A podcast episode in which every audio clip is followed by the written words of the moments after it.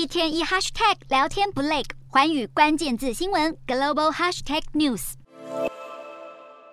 随着乌俄战事推进，北约组织近期也有新动作。北约国家的士兵最近在罗马尼亚进行了名叫“正义之剑”的军演。美国、法国跟荷兰等等，一共派出大约一千两百名军人，出动了装甲运兵车、坦克、重型大炮跟导弹。为了因应俄罗斯与日俱增的威胁，北约陆续强化空中警备，并几次往欧陆的东翼盟邦增兵。就在这个星期，英国跟爱沙尼亚也签下了双边军事合作协议，要分批增派战机、攻击直升机跟地面部队，强化北约的东边防线。英国是北约在爱沙尼亚强化前进部署战斗群的主导国家。在乌俄战爆发后，英方也加派了营级战斗群紧急前往爱沙尼亚。现在的新协议也是要实践英方先前在北约峰会上做出的承诺。在军事动作之外，近期另外一个北约焦点就是芬兰跟瑞典的加入申请，但是有土耳其挡在中间，让这条路至今充满挑战。瑞典总理克里斯特森近日拜访土耳其总统埃尔段，想说服对方别再反对两个北欧国加入北约。作为同意对方加入北约的条件，土耳其一再要求芬兰、瑞典引渡库德工人党成员。库德党几十年来反抗土耳其政府，被官方列为恐怖组织。为了拿到北约大门的钥匙，瑞典国会下星期要表决宪法修正案，加强反恐法，限制国内涉及恐怖主义团体的集会自由。瑞典跟土耳其还会在这个月底举行联合会议，期盼到时能够看见进一步成果。